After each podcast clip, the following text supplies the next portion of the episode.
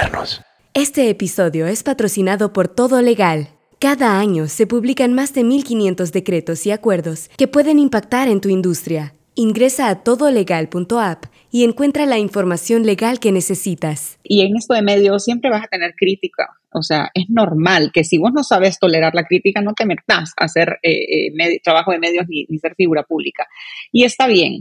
Pero creo que tenemos que trabajar como hondureños mucho en la tolerancia y la tolerancia es aceptar lo que el otro diga, aunque yo no esté de acuerdo con ello, sin necesidad de venir a ofender o a insultar. Mi invitada para este episodio fue la periodista Evangelina Barquero.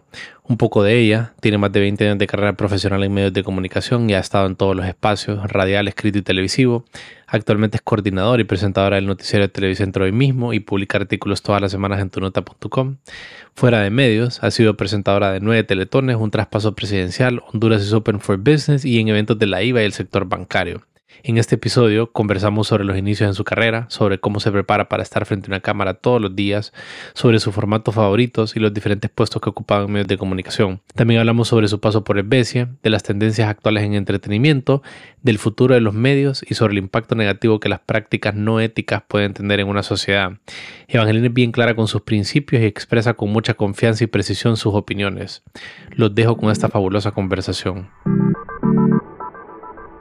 Estás escuchando Fundamentos en este podcast entrevistamos a personas que ejecutan grandes proyectos y exploramos las bases sobre las que construyen empresas, disciplina, arte y tecnología.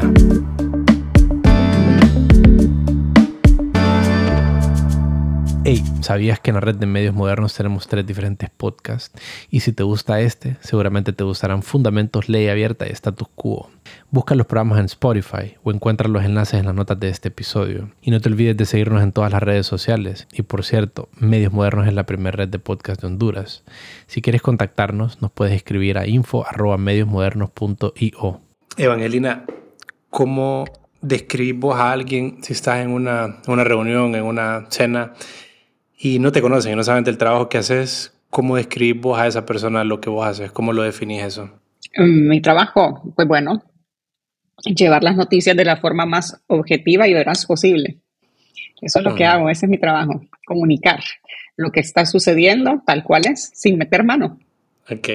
Y contame un poco, eh, ¿en qué momento vos decidiste que te querías dedicar a la carrera de comunicaciones o al periodismo particularmente? Bueno, yo, la verdad, al inicio lo primero que quería estudiar era psicología. Y mi papá no estaba encantado con la idea y, entonces busqué algo similar y di con la carrera de comunicación y publicidad. Y dije, bueno, esto es bastante similar, ¿no? Lo de comunicación. Y me matriculé en comunicación y comencé a trabajar en medios por puras casualidades de la vida. Y ya me fui quedando en eso. Sin querer queriendo, desde los 17 empecé en medios, en televisión, y le fui encontrando el lado y me fue gustando y total que ya voy a cumplir 41 años y, y, ahí sigo. aquí sigo con el tema de comunicación. Por supuesto, la evangelina que comenzó hace veintitantos años a la evangelina de hoy, obviamente son caminos que se han recorrido que llevan a una madurez, a una experiencia, a miles de cosas que son completamente diferentes los, el abordaje de comunicación que doy ahora al que daba un inicio. Y seguramente será otro abordaje el que daré de aquí a 15 años, ¿no? Porque uno nunca para de, de aprender. Pero definitivamente que Dios me, me, dejó en lo mío, porque a mí el tema de la comunicación me encanta. Me parece fascinante y la televisión es una maravilla, ¿no? Pero el tema de la comunicación corporativa también me gusta mucho. Sí. ¿Y cómo? Ok, entonces vos le dijiste que querías estudiar, eh, terminaste pues porque no era exactamente lo que querías estudiar, pero iniciaste a estudiar eh, comunicaciones.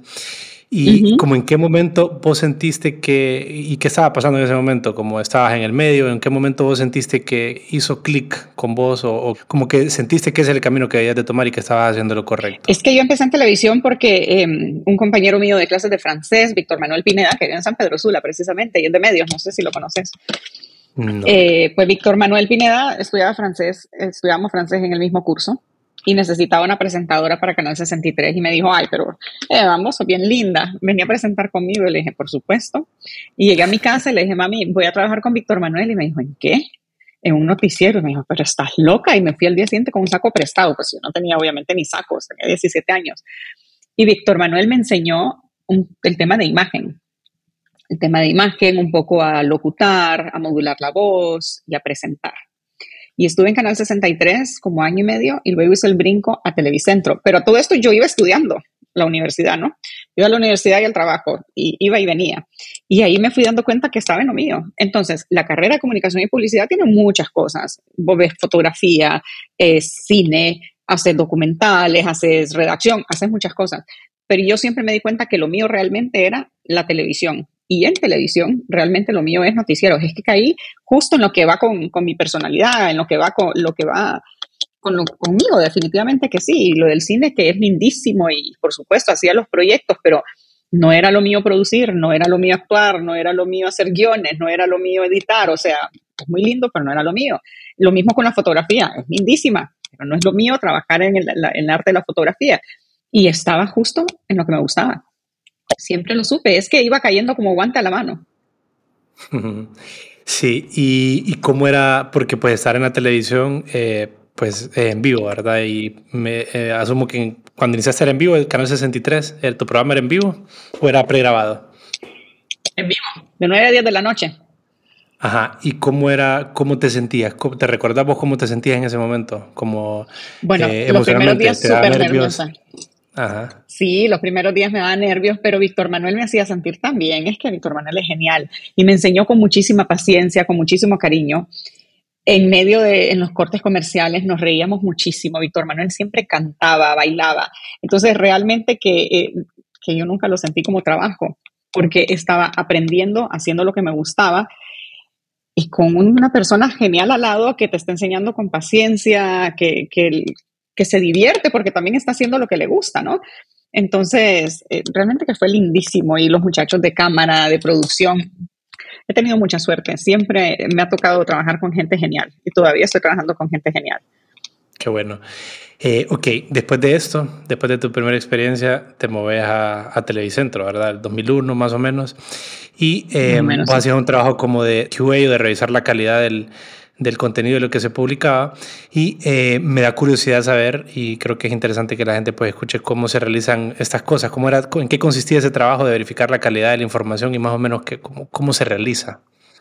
Bueno, eso fue el tiempito, ¿no? Cuando yo ingresé en Televicentro, entré al, al noticiero estelar con Edgardo.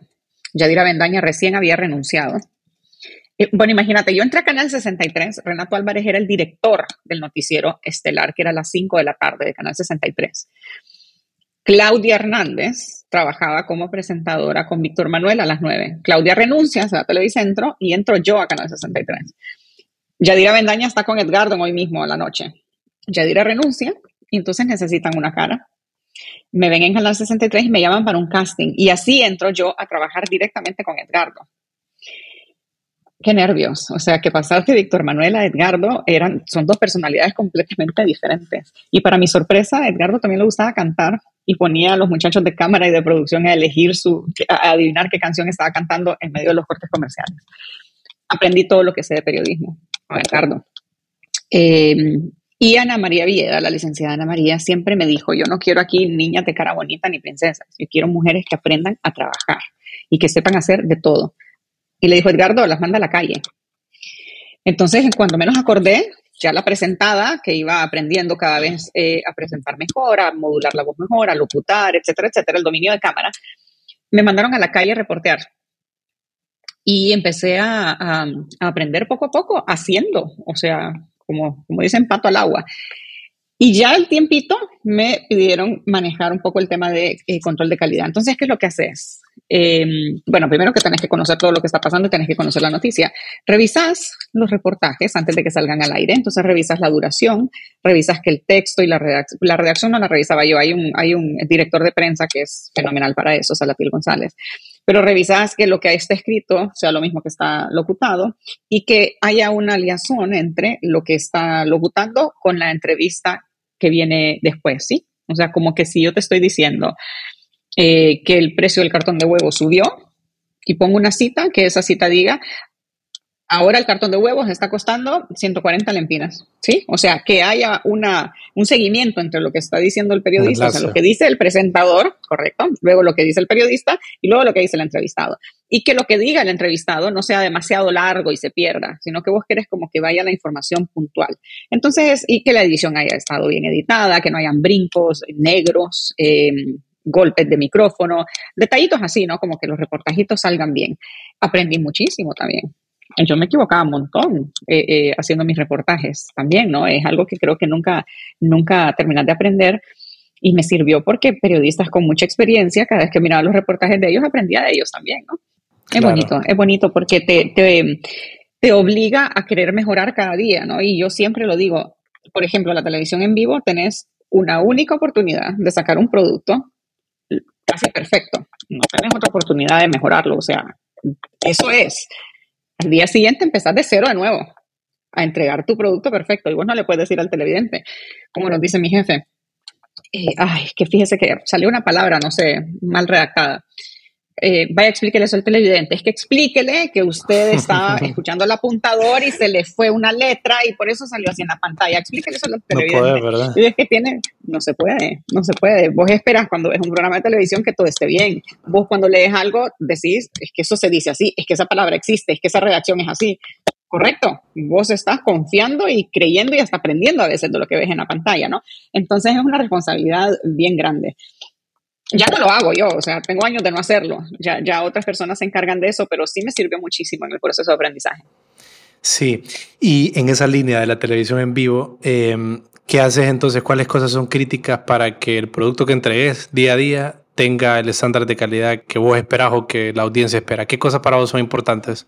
Mira, realmente todo es importante y lo que hacen todos es súper importante. Pero si vos me preguntas lo toral, es información. Es información. ¿Y la entrega? No Pero la entrega también, puedes tener muy buena información y una entrega mediocre, ¿crees que, crees que no, es, un todo. un fin? Es un todo. Por eso te decía, o sea, absolutamente todo. Y el trabajo de todos es importante. Pero cuando te digo de todos es hasta del conductor que lleva al periodista, porque hasta el trabajo de él de llevarte a tiempo al lugar cuenta, porque se te fue el entrevistado, se te fue la noticia, eh, que el periodista sepa qué pregunta hacer, que el periodista conozca la noticia, que sepa preguntar más allá para, para, Para agarrar información que quizás no le han dado a ningún otro medio y vos la logres antes. No replicar lo que todos han dicho. Siempre tenés que ir más allá, buscar algo más que el que pincha cuando estás al aire, el que pincha la cámara, pues pincha la que va y no la otra. Que el que pone la rotulación la tira a tiempo. Que el encuadre de cámara esté bien hecho, que la presentadora esté concentrada, que tenga la información en la cabeza y la presente bien. O sea, realmente absolutamente el trabajo de todos es igual de importante porque si la presentadora está lista y conoce la información, pero la presenta y el que le tiene el audio no levanta la perilla y salís muda, pues ya falló. O si salís hablando, pero el que tiene que pinchar el video y el video no corre, pues entonces ya fallaste. Entonces, realmente que es un trabajo en equipo. Aquí nadie es estrella. Yo salgo por casualidad en pantalla, pero el trabajo de todos es igual de importante, si no es que más, que más importante que el mío. Pero al final, si me preguntas lo toral, realmente es la información, que sea veraz y objetiva. Verás porque la información es lo que es, no lo que yo interpreto. Y yo trabajo en un noticiero, yo no estoy ahí para dar mi opinión. No es un programa de comentarios, ni es un programa de debates. El mío es un noticiero. Entonces, eh, la información tiene que brindarse y no, no necesariamente tengo que llegar antes, tengo que llegar bien, porque ves muchos errores cuando das la noticia porque está en desarrollo y, y te vas con el primer dato y resulta que al final no era así. Entonces, si vos no estás 100% seguro de la información que tenés a mano, no la podés confirmar de la fuente, eso se llama verificación. Es súper importante la verificación de la información. Si vos no la has verificado de la fuente, no la sacas. Si otros medios la están sacando, que la saquen. Pero si yo no la tengo verificada, no la saco. Cuando la tengo verificada, la saco y la saco bien. Los adornos vendrán después. Es parte del contenido y de la responsabilidad.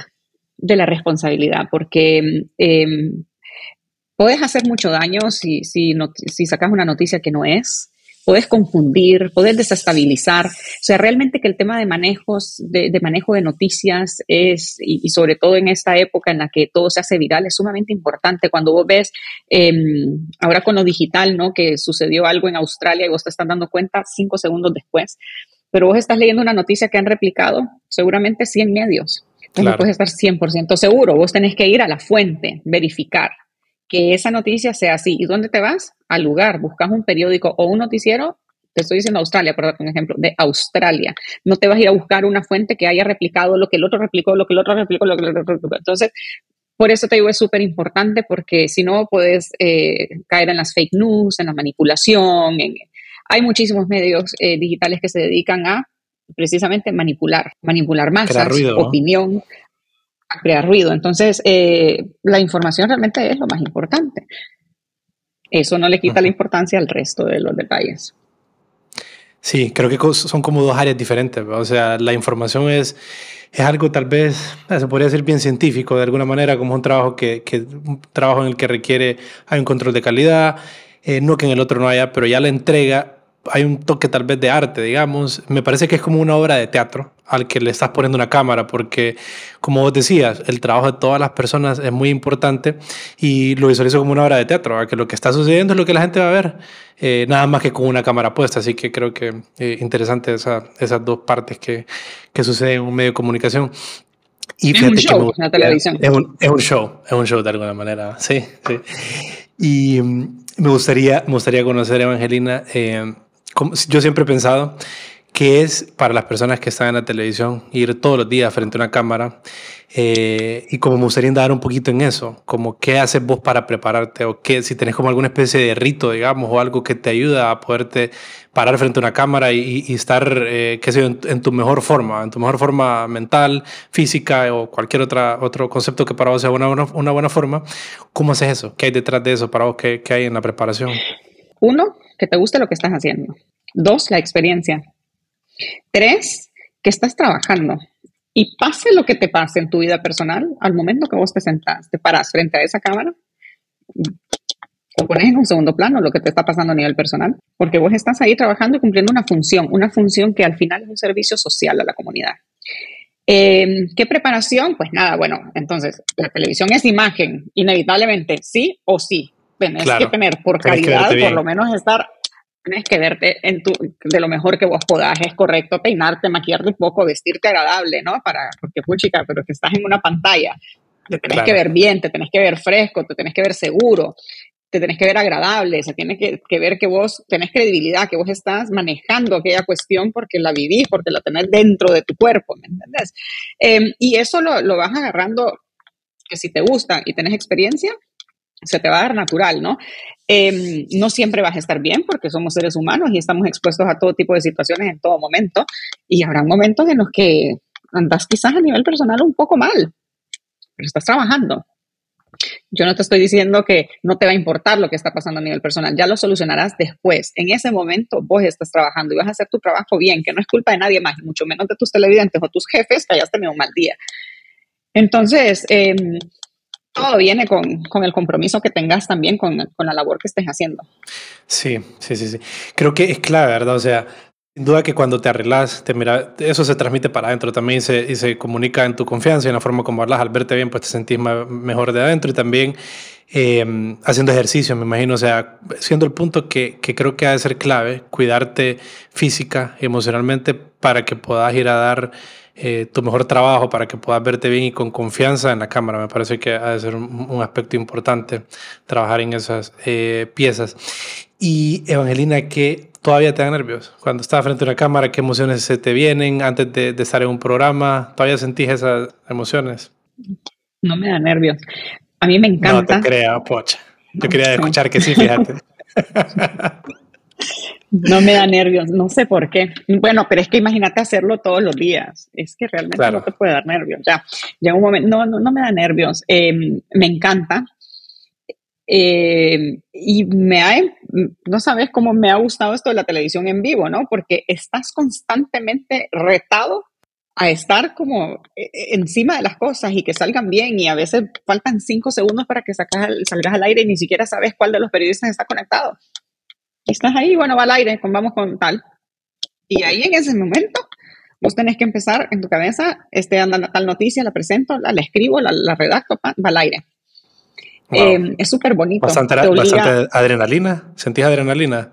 Eh, podría ser, pero mm, no te podría decir adrenalina porque no es una emoción así de, de, locura, ni de, ni de ni de... No, no, no, estoy sumamente calmada. Eh, es... Es que es retador, a mí me gustan los retos eh, y me gusta saber que mi cerebro y yo tengo que estar constantemente eh, haciéndolo bien, haciéndolo mejor, eh, hay algo por hacer, hay algo que, que, tengo que atender, ¿me entendés? Entonces, no hay momento en el que vos digas, mm, voy a sentar así a esperar a, que, a ver qué viene y voy a leer. Pues. Pasa la noticia, voy a leer. Ya no, ya eso ya me aburre.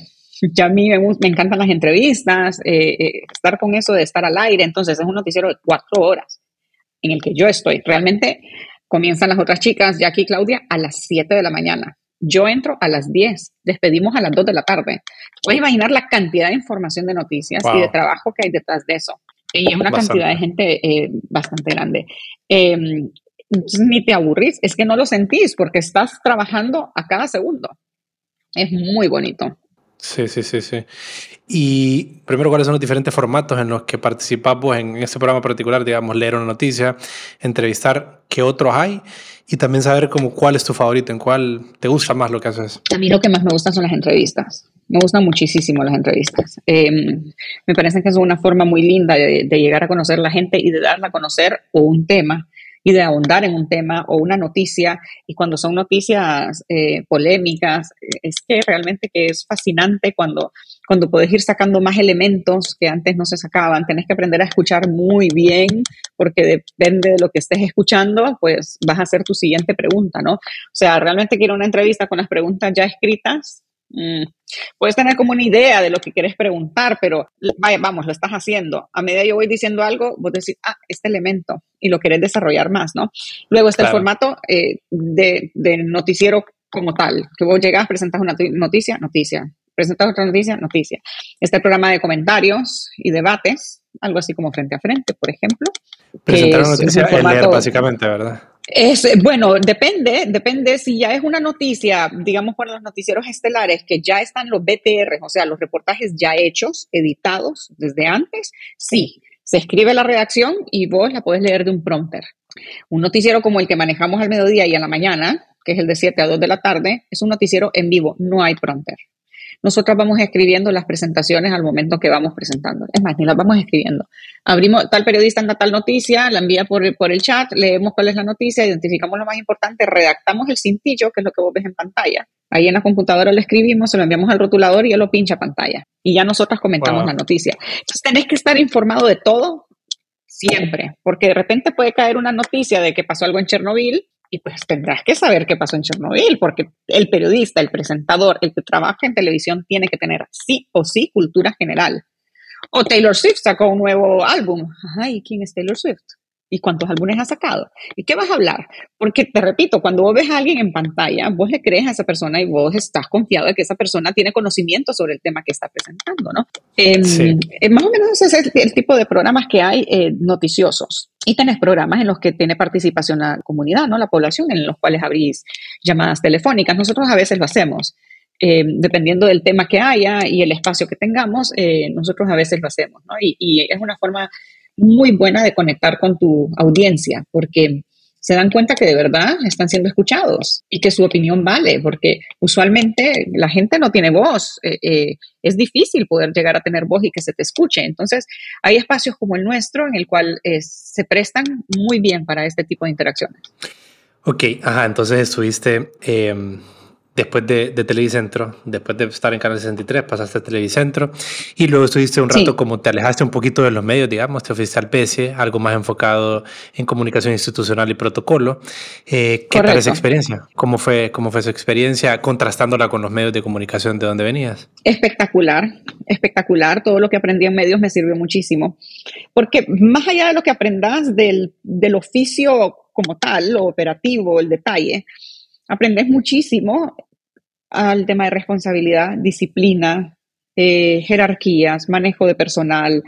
Son miles de detalles que conforman a un empleado, ¿no? No es solo que sepas hacer el oficio como tal, pero hay un ser integral, que ese ser integral tiene que funcionar en todos sus aspectos para que pueda ser un buen empleado. Eh, entonces, lo de Televicentro me ayudó muchísimo, ¿no? Y a, tener relaciones con todo tipo de gente, ¿no? A saber lidiar con diferentes tipos de personas, de, a saber eh, llegarles. Y eh, fue una experiencia muy linda. Ahí entonces saqué mi maestría en Business Administration, el MBA, ¿no? Eh, porque ya estaba en un banco y, y sentía que necesitaba la, el conocimiento un poco un poco financiero, pero siempre me enfoqué al área de comunicación y al área administrativa, de gestión de personal, las habilidades blandas que son importantísimas, ¿no? Em, y me sirvió eh, muchísimo, nunca me desconecté de Televicentro, siempre hacía teletones, em, trabajaba siempre, colaboraba con, con, el banco, con las campañas de, de hoy mismo, y siempre estuvimos como bien comunicados. Atendía también el tema de los medios, de prensa, eventos protocolarios. Entonces siempre estuve trabajando como un poco de lo mismo, ¿no?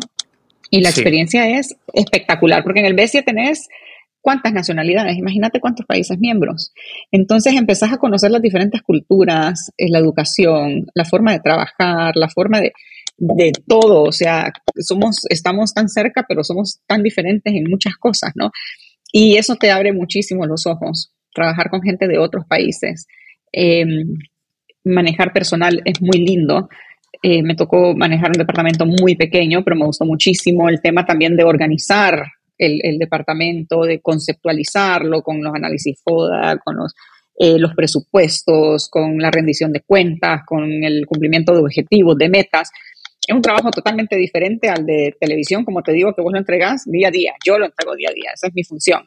Aquí era una cuestión con objetivos a mediano, a corto, mediano y a largo plazo, ¿no? Que tenés que ir cumpliendo, ejecutando presupuestos. Em, pero es algo realmente eh, lindísimo, ¿no? Eh, comunicación institucional para mí es espectacular, es algo realmente lindo. ¿Te sentís más, más satisfecha, digamos, como persona en, en, en, un noticiero, eh, o mejor dicho, presentando la noticia o en esta función, o en la parte administrativa también te gustaba lo que hacías y pudieras estar ahí? Podría estar en cualquiera de los dos o haciendo las dos cosas. Es que los dos son lo mío. Lo que es la comunicación es lo mío y lo que es la televisión también. De verdad que son lo mío. o sea, en definitiva. ¿Y cómo definirías la comunicación? Eh, a mí me parece una pieza importantísima en todo, desde pues, personal, digamos, como saber comunicarse, hasta para una empresa comunicar todo lo que está haciendo pues, para obtener mayores clientes. ¿Cómo vos que estudiaste esta, esta ciencia, esta disciplina, cómo definís la comunicación? Bueno, la comunicación es un arte. Es el arte de la comunicación. Y sin comunicación no hay absolutamente nada. Yo escribo muchísimo sobre la comunicación. Y la primera comunicación, la principal, es la interna, la que tenés con vos mismo.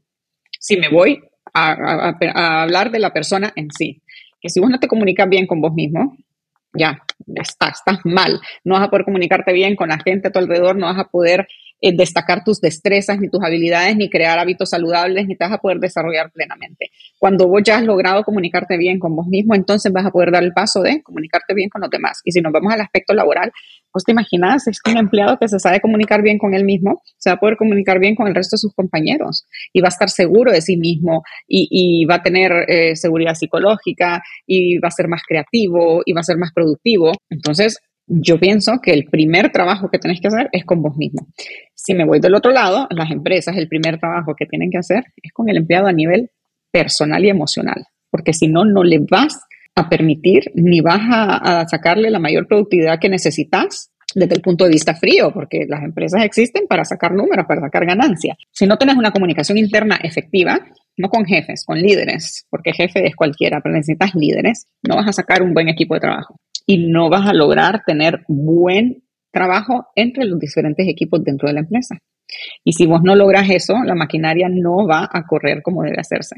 Cuando mejoras la comunicación interna y todos los empleados saben por qué existe la empresa, cuál es su misión, cuál es su visión, cuál es el marco ético, les da seguridad psicológica, no hay miedo. Cada empleado puede ser el mismo sin temor a que lo rechaces, que lo humilles, em, le, le dejas que desarrolle la creatividad al máximo, que hayan equipos de trabajo pequeños, no muy grandes, de un número adecuado en el cual todos se compenetren, hayan diferencias, pero se sepan dividir, donde puedan haber lluvias de idea, donde el líder se ponga al mismo nivel de su equipo, tu empresa va a ir genial, porque los primeros que van a hablar de tu empresa van a ser tus empleados.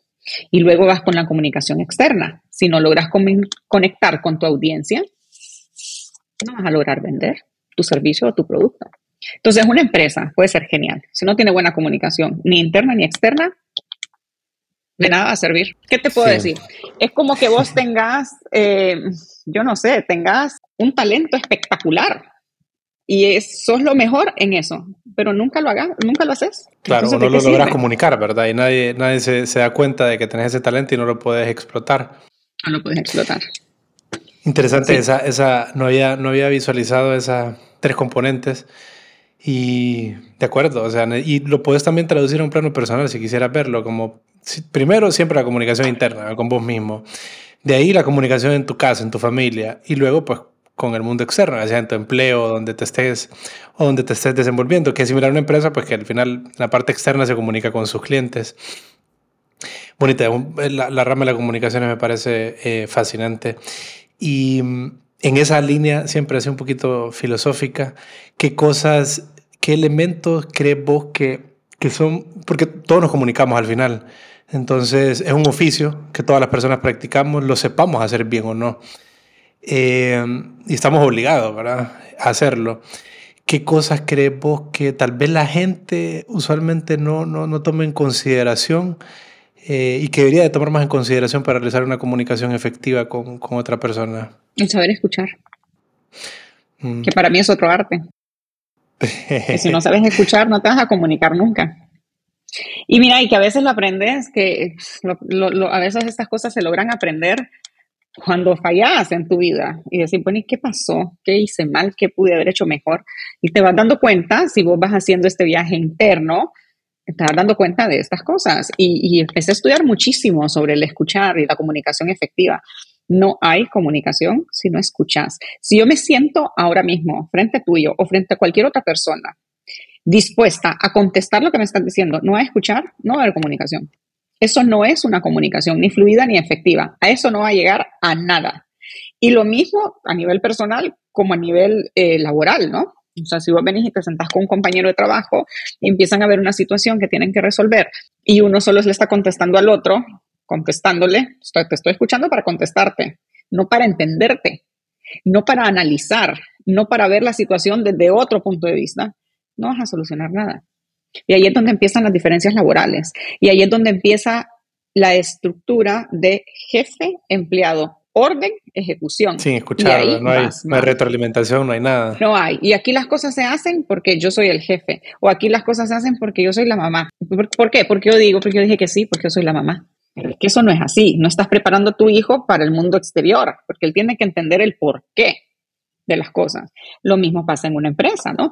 Eh, y en cualquier comunicación. Es que, es que nos tenemos que aprender, eh, como te digo, yo lo tuve que aprender eh, por medio del fracaso, pero tienes que escuchar para entender a la otra persona. Y a veces no vas a lograr entender. Por supuesto, gracias a Dios. Pero y a veces no vas a lograr entender. O sea, a mí me, yo digo, pero yo es que esto no, realmente no voy a compartir nunca esta postura, no la voy a entender. Entonces, ¿a qué pasas? A aceptarlo. Porque vos no podés controlar lo que la otra persona piensa. Claro. Y no la podés cambiar de para vos no podés ir por la vida queriendo que la gente piense como vos pensás. Si te piden consejo, lo das. Podés trabajar para mejorar juntos algo, algo en el trabajo, algo con tus hijos, con tus amistades, con tu pareja, con quien sea. Pero si llega un punto en el que no, pues escuchas para entender o escuchas para aceptar esa posición y decir, bueno, no vamos a llegar a un acuerdo, pero acepto tu posición y, ya está. Pasemos la página. Ya es te complicado hacer cambiar de parecer a alguien. Creo, creo que, es casi imposible en realidad. Me parece a mí que cada quien ya toma sus, como arma sus decisiones. Eh, sí, a veces es como opinar, es complicado. Eh, interesante. Y Evangelina, vos has estado, pues has estado en nueve teletones, ¿verdad? Eh, creo que son, son bastantes teletones, has estado como presentadora. ¿Qué tal esta experiencia? ¿Qué se siente cuando llegas a la meta en, en un programa como este? ¿Cómo, ¿Cómo, ha sido? Si nos pudiera contar un poquito de eso, compartirnos la emoción que hay detrás de eso. Mira, es súper bonito porque he logrado conocer los centros de rehabilitación integrales de Teletón, conocer a muchísimas personas y sus familias que han sido beneficiados con Teletón, eh, los fisioterapeutas de Teletón. Eh, es, es algo realmente de admirar el trabajo que hay detrás, completamente sin ningún interés. Y estás trabajando ahí, yo empecé a trabajar ahí por, porque trabajo en Televicentro, ¿no? Y después te das cuenta de qué oportunidad tan genial, Dios mío, que en, el trabajo hasta te dan la oportunidad de dar de tu tiempo, o sea, de dar lo que vos tenés, pues en este caso tu tiempo y tu talento para el servicio de los demás. Es que eh, que no puedes la más fácil. Em, cuando conoceslo, es que lo más lindo es cuando conoces a nivel personal a, los casos de, de, Teletón. Es increíble. Cada historia, cada persona, cada rostro con nombre y apellido. Y, te compenetras en las historias. Y en Teletón me ha trabajado, imagínate, cuando yo empecé las Teletones era algo completamente diferente. Era en el teatro, era un espectáculo de gala. Y venían muchísimos artistas internacionales súper reconocidos y habían conciertos. Y era, era completamente diferente a la Teletón de ahora y tuve chance de estar en muchísimos formatos de las teletones. en otro teletón me tocó hacer todas las entrevistas de los casos em, de los símbolos que se iban a utilizar eh, durante la teletón, que fue una experiencia también espectacular, porque creo que ahí, ahí, con esas entrevistas, yo me di cuenta que la entrevista realmente era lo que más me gustaba de televisión, del tema de comunicación, de, periodismo.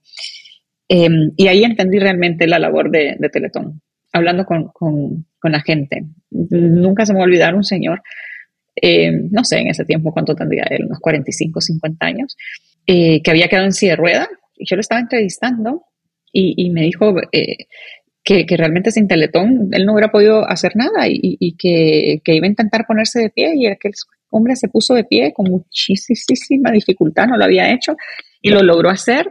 Y decía, Dios mío, o sea, es que realmente uno se levanta en la mañana y con solo abrir los ojos y respirar ya estás en un grupo de privilegio. Con estar acostado en un colchón estás en otro grupo de privilegio. Con tener un techo sobre tu cabeza es otro grupo de privilegio. Con levantarte a tener una llave de la que sale agua ya estás en otro grupo de privilegio. Y te puede ir sumando. Y te aseguro que si vos lo pensás a conciencia mañana que te levantes, todo, de que te levantas vestido, en una cama, en un cuarto, con un techo, con agua, con un inodoro, con una ducha, con ropa, con zapatos en los pies, con salud, con luego un desayuno. Y si lo vas sumando, yo te aseguro que no ha pasado ni 45 minutos y ya tenés una lista enorme de cosas que agradecer. Entonces, te, Teletón y ese tipo de, eventos y de instituciones te, te hacen eh, ser más humano, tocarte un poco más la conciencia y darte cuenta de las necesidades que hay alrededor de uno y lo importante que es la empatía.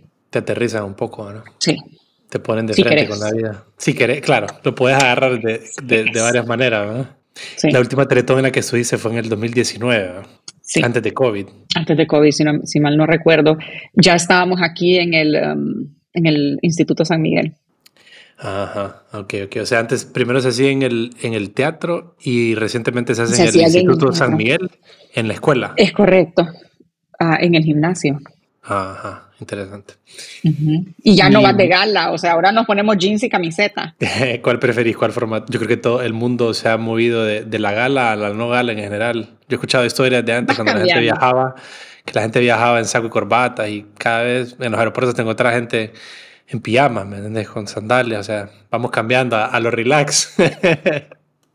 Vamos cambiando en todo, pero eh, sí, y las tendencias van cambiando y el mundo va girando y las generaciones van con diferentes gustos y diferentes puntos de vista. Y tenés que, mm, no cambiar de parecer ni cambiar tus valores, porque no es eso lo que cambias, ni los valores ni los principios, pero vas encontrando la forma de cómo llegarles. Claro. a una generación de millennial para abajo, jamás le vas a llegar con un evento si salgo yo con un vestido de gala. O sea, ya no, ya, ya eso, ya no, ya no, estás en jeans y tenis y camiseta. Sí, sí, y no puedes intentar cambiarlos tampoco, ¿verdad? Y como decimos, no cambiar tus principios. Bueno, es que al final, pues, digamos que esa, esa parte es, meramente apariencia, ¿verdad? No son, no son los principios internos que, ¿verdad? Eh, son, son fundamentales, digamos, cosas morales claves, o nada más apariencias que las, las generaciones cada vez se van tomando de una manera distinta. Y, Tendencias. Tendencias, correcto, tendencias. Evangelina, y me imagino que, que digamos, pues, por la naturaleza de la televisión y, y, todo lo que nos has contado, cómo, cómo son los formatos y la producción, cómo es, me imagino que han, han, suceden todo tipo de experiencias, ¿verdad? De cómicas, alegres, tristes y, y muchos momentos. Eh, ¿Se te vienen algunas a, la mente, a la mente que nos pudieras compartir? Sí, chistosas, bueno, chistosas montones. Yo he salido riéndome al aire muchísimas veces. Eh, o estamos al aire y, riéndome y me estoy riendo y que no puedo hablar porque me estoy riendo, me ha pasado muchísimas veces. Em, eh, ahora con, con, las muchachas, con las niñas que estoy trabajando con Claudia y con Jackie, que son excelentes profesionales, muy lindas personas. Em, nos llevamos muy bien y, a veces estamos eh, presentando algo que no es tan serio y, nos da risa y no, no podemos parar de reírnos, ¿no? Y me gusta, sí, es que yo no, no quiero que la gente siga viendo la gente de la televisión como que es algo más allá, como que sos inalcanzable, como que... no, no, no, pues que somos iguales a absolutamente todo el mundo. Y por eso la televisión ha cambiado muchísimo también. Cada vez más humana, la gente ve más, más, cercana. Sí, la gente ve más los canales con los que se siente identificado y te ve de tú a tú. Antes era más señorial, como la Teletón, por decirte algo, ¿no? O sea, antes era algo completamente diferente, ahora es algo más eh, del tú a tú. Anécdotas tristes. Mira, a mí eh, cada vez que ves a alguien que, todos los días, que está desde las 3 de la mañana haciendo fila a un hospital público para que lo atiendan, que le dan cita nueve meses después y que nueve meses después ya se murió porque tenías algo grave y te dijeron ven en nueve meses y te moriste en el interín cada vez que se sacan todos los destrozos por lluvias, por huracanes, y ver a esta gente perderlo todo nuevamente. Cada vez que matan a alguien, ver a los familiares. Cuando ves que agarran mareros, niños de 14, 15, 16, 17 años. O sea, realmente que yo te podría decir que todos los días, todos los días, más de alguna noticia te va a impactar y te va a tocar. Sí, la quieres ver. Y en esa línea, ¿cómo haces porque te puedes volver cínico, me parece, o te pudiera volver una persona cínica que, pues, que todo te da igual que es como un extremo que lo entendería si alguien como periodista llega a ese extremo porque pues no puedes dejar que todo te afecte. O sea, y en el, otro lado, todo te puede afectar y te puedes ver y te puedes ver dañado por todo, como que tenés que estar ahí en un punto medio, ¿o será? ¿O cómo, cómo has caminado, digamos, ese, esas emociones? O, y ¿En algún momento te afectaba más, ahora menos? No sé, algo ahí. A ver, mira, yo pienso, no, no te vuelves cínico, pero es un poco como los médicos, ¿no? Que, que ya no te... Em, gestionas mejor tus emociones, porque si no vas a pasar todo el día frustrado, ¿no?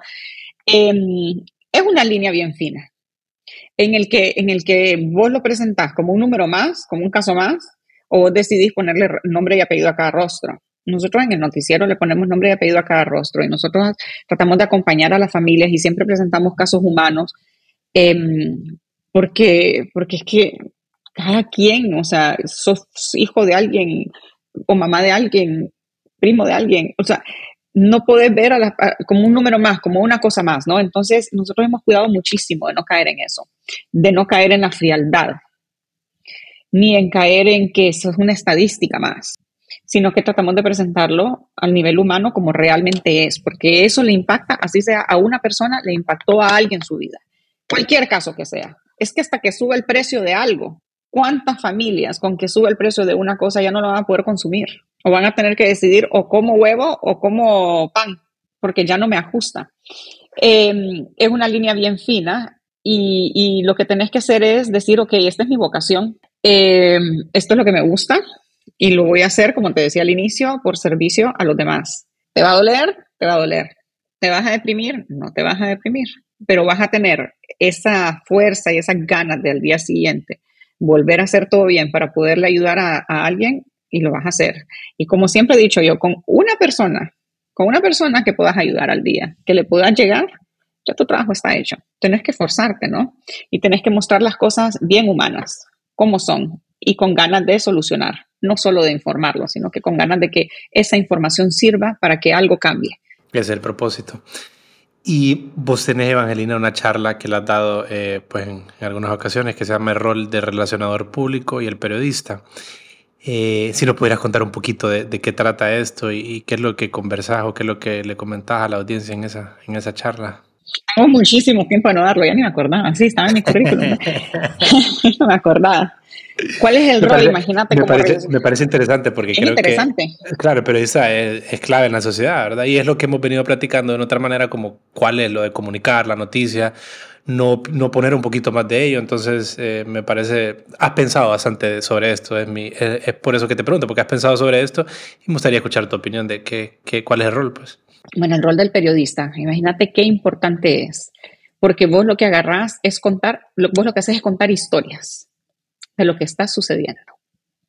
Y vos andás por la ciudad o por el país o por el mundo, viendo todo, agarrándolo, contándolo a una audiencia muy grande. La responsabilidad es enorme, es gigantesca, tanto para la persona de donde sacas la noticia como para las personas a las cuales se las estás dando. Porque vos le podés arruinar la vida a alguien, o sea, a tu entrevistado, o podés venir a malinformar a una población, a una sociedad. Entonces, por las dos vías, realmente que es sumamente delicado y es increíblemente alto el nivel de responsabilidad que tenés que tener y el nivel de compromiso, porque tenés que saber hacer las cosas bien y tenés que tener tus valores y tu marco ético muy alto, porque tenés que ser veraz, tenés que ser honesto, tenés que ser objetivo, tenés que ser ético, tenés que ser responsable, tenés que ser respetuoso. Decime qué valor no entra dentro de la labor del periodismo. Tenés que ser increíblemente íntegro, que jamás permitas que por dinero vos vas a agarrar un micrófono a hablar mal de una persona o de una institución o de un país. Entonces, el rol del periodista en la sociedad es clave. Como dicen, la comunicación es el tercer poder. Vos con la comunicación, con los medios, vos podés, deshacer, convulsionar sociedades, podés arruinar un país, podés arruinar una empresa privada, podés crear una división entre tu población, podés crear odio, podés inyectar esperanza, podés solucionar problemas, podés eh, guiar a la gente en qué hacer en momentos de crisis, por ejemplo, con lo de la pandemia, que todos estábamos que no habíamos ni para dónde agarrar. Imagínate la fuerza y la importancia de un medio de comunicación. Podés visibilizar lo que es invisible, le pones la luz a los problemas, podés marcar la solución a los problemas, podés incluso eh, opiniones que están en los dos extremos, las podés acercar en una hora de programa. Podés lograr compromisos de país en vivo. O sea, la labor del periodismo y de la comunicación no tiene límites. Es increíblemente...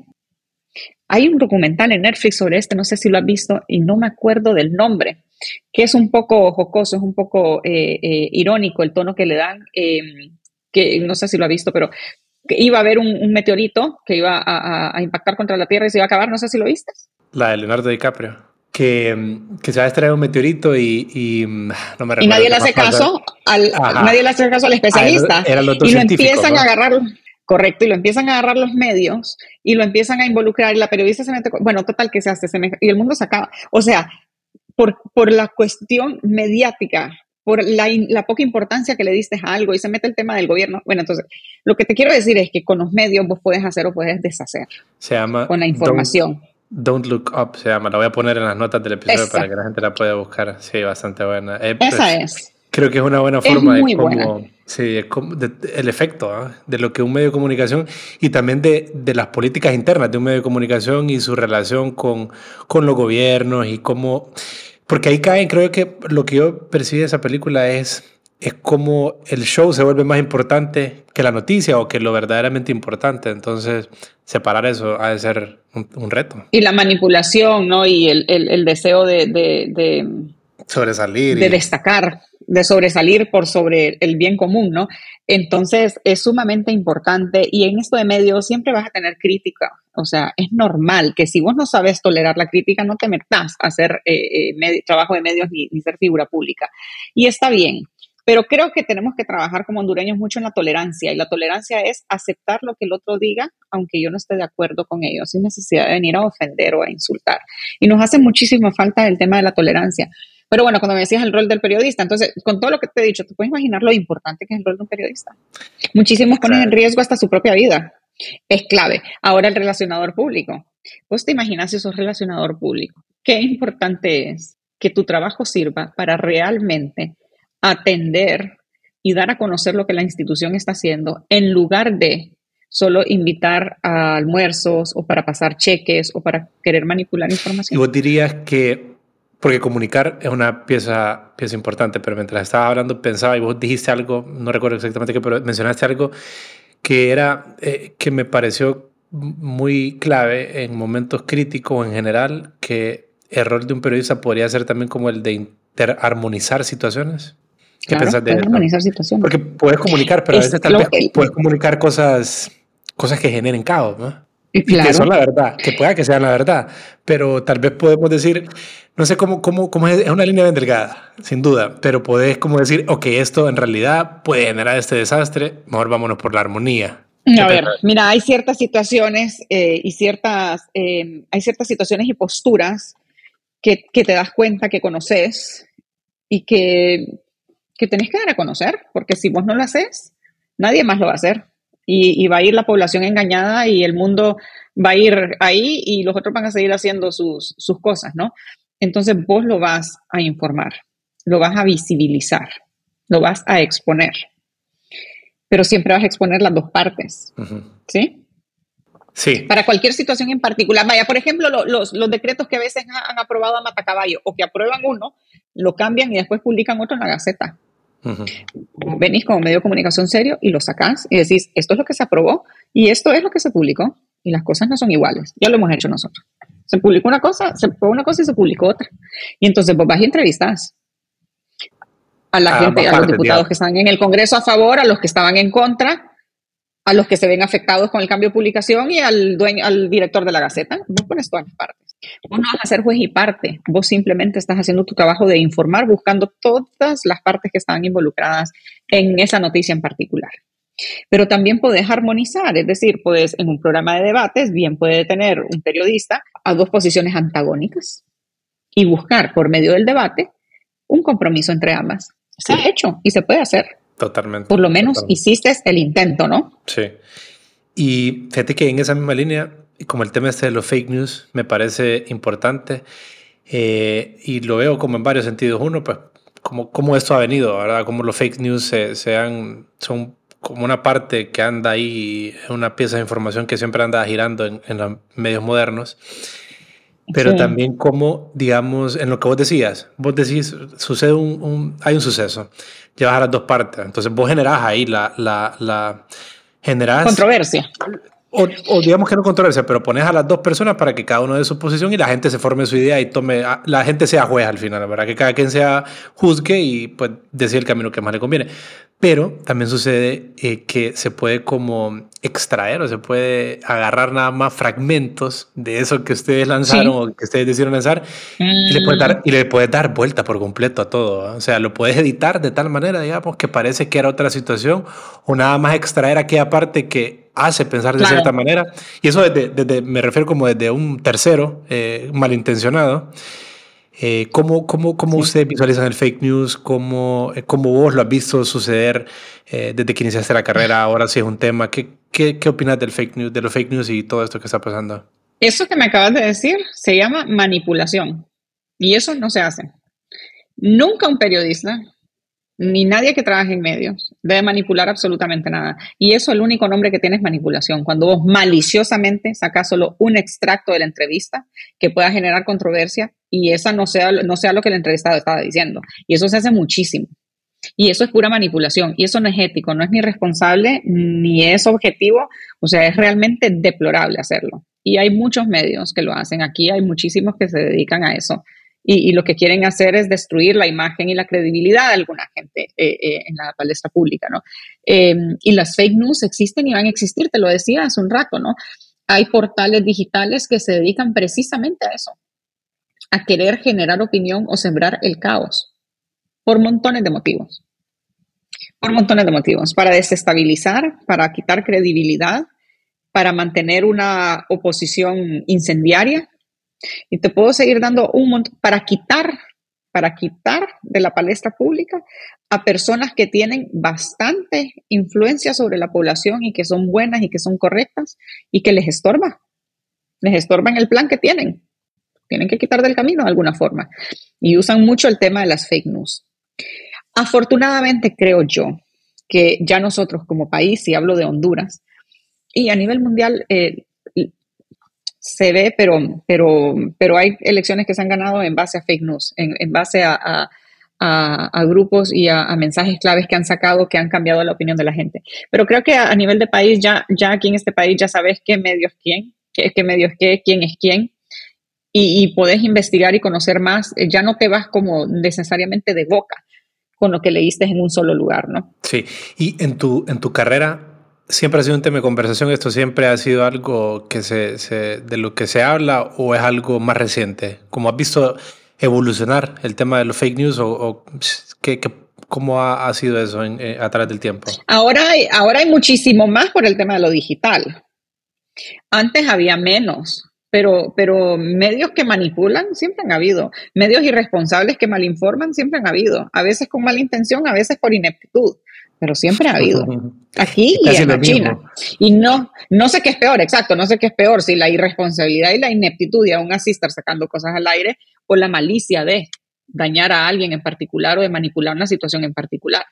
Es fatal, eso realmente que es eh, súper delicado. Siempre, y siempre han existido medios serios que procuran llevar todo de la mejor forma posible, de lo más objetivo posible, de la forma más veraz equivocarse, todos se equivocan, pero vas a ver que en todos lados del mundo existe, porque donde estamos los seres humanos siempre habrán fallas, porque no es que el periodista es corrupto, no es que el abogado es corrupto, no es que el médico es inútil, no, no, no, las profesiones como tal no tienen nada que ver, los que fallamos somos los seres humanos, es como que te dijera, ah, los pastores son todos tal, o no, tú, tanto católico, tanto pastor, eh, tanto padre que ha sido acusado por pedofilia, que, que no es porque sea padre eh, o pastor o sacerdote, es el ser humano, que si no hubiera sido sacerdote, hubiera sido abogado, hubiera sido un abogado pedófilo.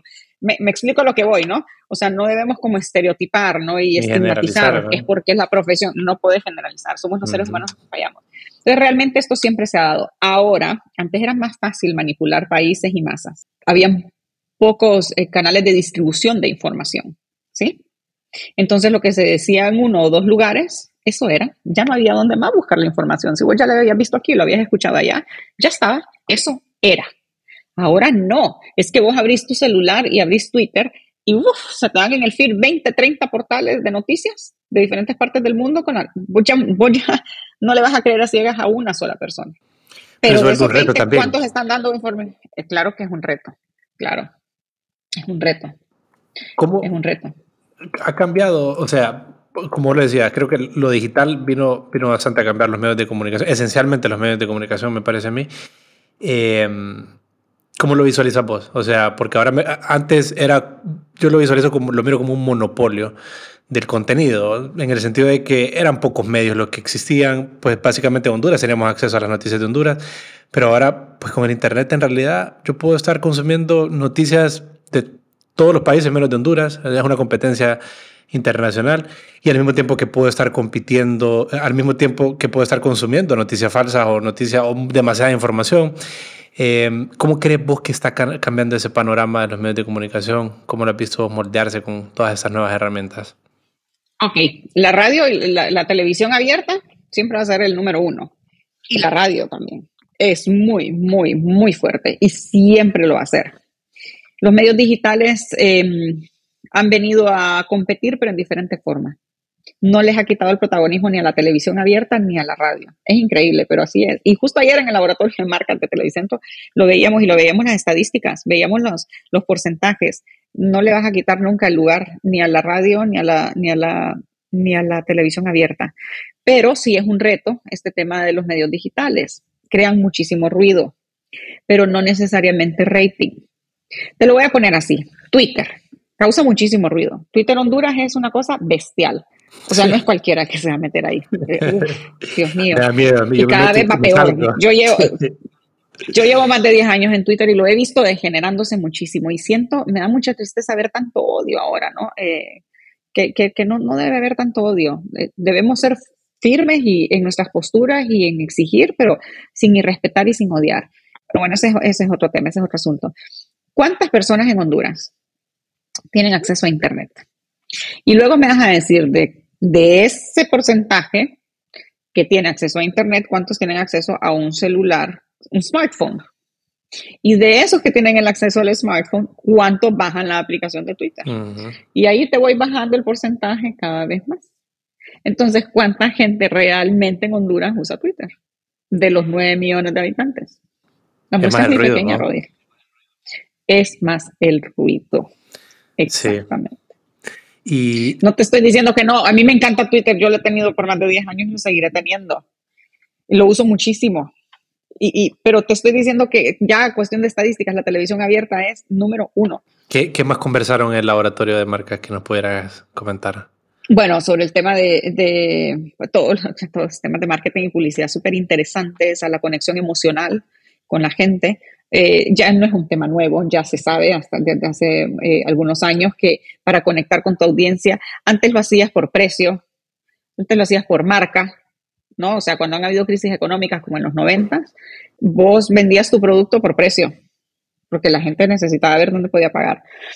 Y después ahora te das cuenta que no es tanto el precio, ya hay un poco más de fidelización con la marca, ya, ya le baja el aspecto emocional. Y vos lo ves en todos los anuncios. Vaya, por ejemplo, el que sacó Pepsi ahorita para Qatar, no sé si lo viste, se hizo súper viral con los del Messi y los demás. Es un espectáculo. Búscalo. ¿A qué te apela realmente? Te apela al aspecto emocional, como los anuncios de Coca-Cola en Navidad. Todo el mundo sale llorando cuando ve esos anuncios, son espectaculares. Casi que ni te dicen que tomes Coca-Cola, ni lo mencionan pero te ponen el refresco en, en, las situaciones más emotivas. Entonces, ya eso inconscientemente va formando parte de lo tuyo. Este que te digo de Pepsi Qatar, que está buenísimo, o sea, son genios, ya no son anuncios de publicidad como los veías antes, hace 10, 15 años, que realmente que era un anuncio como tal. Es que ahora son mini historias, son mini películas de cine, o sea, es una cosa impresionante, las producciones son geniales. Entonces, ahí va viendo cómo va cambiando. Y post pandemia, ¿Qué es lo que realmente la gente quiere? ¿Qué es lo que queremos? Experiencias. ¿Quién no se hartó de estar encerrado y decir, yo ese carro tan caro, ¿para qué? Sí, este montón de ropa, ¿para qué? O sea, te puedo dar un montón de cosas. O si no tenés, eh, eh, no tenés vehículo, y decías, vaya, Dios mío, y todo el día metido en la oficina y no fui a visitar a mi abuela, ahora no sé cuándo la voy a poder volver a ver. Entonces la gente le fue dando importancia a otro tipo de cosas y estuvimos encerrados tanto tiempo que lo que realmente queríamos era experiencias. Y lo que se empezó a trabajar en el encierro fueron las experiencias, aunque fuera digital, por medio de Zoom, por medio de videollamadas, ¿o no? Sí, la conexión humana. Entonces, la conexión humana, que espero que no se pierda. Entonces, por ahí va todo el lado del marketing y por todo el lado de la publicidad va con el tema humano y con la conexión de las emociones. Vender experiencias. A mí me encanta, me encanta la música y me encantan los, los conciertos, me, me, parece una experiencia súper buena. Y recientemente, o sea, post pandemia, he notado como hay una explosión de conciertos y también los niveles de producción en los conciertos. O sea, hay una explosión en cuanto a la cantidad de conciertos, la cantidad de, de, de gente que está yendo y lo rápido que se están vendiendo y también el nivel de diseño en las experiencias de los conciertos está súper alto. Y me parece que es por esto, por lo que vos mencionabas, por este estar tanto tiempo encerrado, eh, nos hace querer como conectarnos de esta manera con, con personas, con, con experiencias y, tener ese, ese sabor. Eh, sí, lo he notado bastante. Ese tema de los conciertos se, vio con, un caso de, con, el caso de Colombia, por ejemplo, lo expusieron ayer y es impresionante, la cantidad de conciertos durante 2022 es mayor que lo que se hizo en no sé cuántos años. Y ah, la gente, o sea, bueno, hasta han hecho unos como festivales que antes duraban, no me acuerdo si tres días, ahora van a durar cuatro. Y a vos antes te decían van a estar estos y estos artistas, ahora ya ni te dicen cuáles. La gente va. ni quiere saber cuáles, es como, a ver quiénes van a estar, ahí me voy a dar cuenta quiénes están. Vas por la experiencia, exacto, sí. Sí. Y mm, Vos sos usuaria, ¿verdad? Bastante de redes sociales. Eh, en Instagram creo que igual vamos a poner aquí la, en, las notas del... Ahora sí, ahora sí. y el contenido, el contenido que tenés en, en Instagram me parece interesante. Hablas bastante como de salud mental y psicología. Eh, compartís bastante ese tipo, ese tipo de, contenido. ¿De dónde viene eso? Y, y contanos un poquito del contenido que compartís ahí. Mi mamá era psicóloga. Eh, em, eh, especializada en pedagogía, psicopedagoga. Y mm, eh, siempre el abordaje de ella fue muy distinto, era, muy, era muy distinto. Y sí, yo te dije que yo quería estudiar eso. Eh, y ahora que regresé a medios, entonces tuve que abrir nuevamente una cuenta pública. Yo ya no la tenía, la tenía cerrada. Entonces en junio la abro y decía, Dios mío, ¿qué voy a postear? ¿Qué voy a postear? O sea, ¿qué voy a venir a dar más noticias? Todo el mundo da noticias. Claro. ¿Qué voy a hacer? Yo dije, no, ¿sabes qué, Evangelina? Ni sabes qué desde ahí estás mal, es que no deberías de estarlo pensando. Sé vos, o sea, mostrate vos lo que vos pensás, lo que te ha funcionado, lo que no ha funcionado, lo que te has equivocado. O sea, con que a una persona le ayudes a que no cometa el error que vos cometiste, eh, que le des el consejo que, que, te enseñó, que compartas el conocimiento que has adquirido durante tantos años, ¿no? Los fracasos y los éxitos, ya está, o sea, eso es, eso sos vos y te vas a mostrar tal cual sos. Y ahí encontré que eso era lo que me gustaba, ¿no? Y, y ¿qué me gusta a mí? Pues el tema de salud mental y la comunicación. Entonces empecé a escribir y de verdad que no lo, no lo, no lo elaboro, no lo super trabajo, es que es algo que tengo de verdad que en mi corazón y en mi mente. Y he logrado conectar muy bien con la gente, yo súper agradecida con quienes me siguen, em, porque he logrado conectar muy bien y lo único que he hecho es mostrarme tal cual soy. he salido hasta sin maquillaje, haciendo videos y ya está, o sea, no pasa nada. No pasa nada, o sea, la evangelina con virtudes, con defectos, con problemas, con fracasos, con éxitos, con, con, con consejos, con lo que he leído, con lo que he aprendido, con, con un camino de, de, de, búsqueda interior de mi, de mi mejor versión, muy, muy profundo, con muchísimo trabajo, con, con muchísimas lágrimas, con muchísimas alegrías. Y eso es lo que he estado tratando de, de proyectar y de demostrar, porque siento que el lugar, el mundo, el mundo está muy triste ahorita. Hay muchísimo que hacer en el tema de la salud mental. Eh, y, y, yo creo que Dios me lo puso ahí, o sea, eh, eso es, eso es realmente lo que, lo que a mí me gusta. Hace poco saqué una, una de las frases de Aristóteles, en donde se junta tu talento y la necesidad del mundo, es tu vocación. Y de verdad que es cierto. De verdad que es cierto reto. y, y súper agradecido de haberlo encontrado. Sí, sí definitivamente bueno, que sí. Hay bastante contenido como de tipo, no diría empresarial, no es esa la palabra, pero como de, de lograr cosas, ¿no? de proyectos positivos sería una manera de escribirlo. Eh, en lo que vos pones, eh, bastante como de lograr las cosas y de ese reto con el que todas las personas nos enfrentamos, que es de lo que somos y lo que queremos ser, ¿va? y ese, eso que está en medio ahí, cómo hacer para caminar a, a convertirnos en la persona que, que, idealizamos cada uno pues, a su manera, en base a lo que hemos leído, lo que nos han educado, uh -huh. y, y, que es un reto, que es un reto que, que, que, es importante pues enseñarlo y comunicarlo de qué cosas se pueden hacer, qué herramientas se pueden utilizar. Eh, así que es importante esa, esa labor.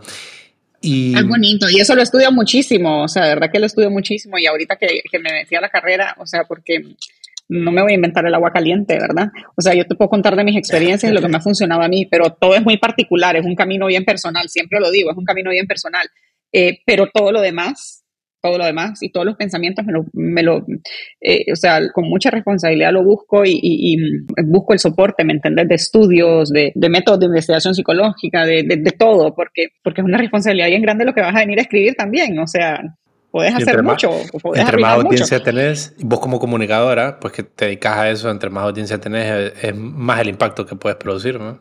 Correcto. Correcto. Y creo que, el impacto que todos deberíamos de provocar ahorita y de tratar de tener ahorita tiene que ser un impacto positivo de unidad, de reconciliación, de tolerancia, de amor propio, de muchísimo amor propio.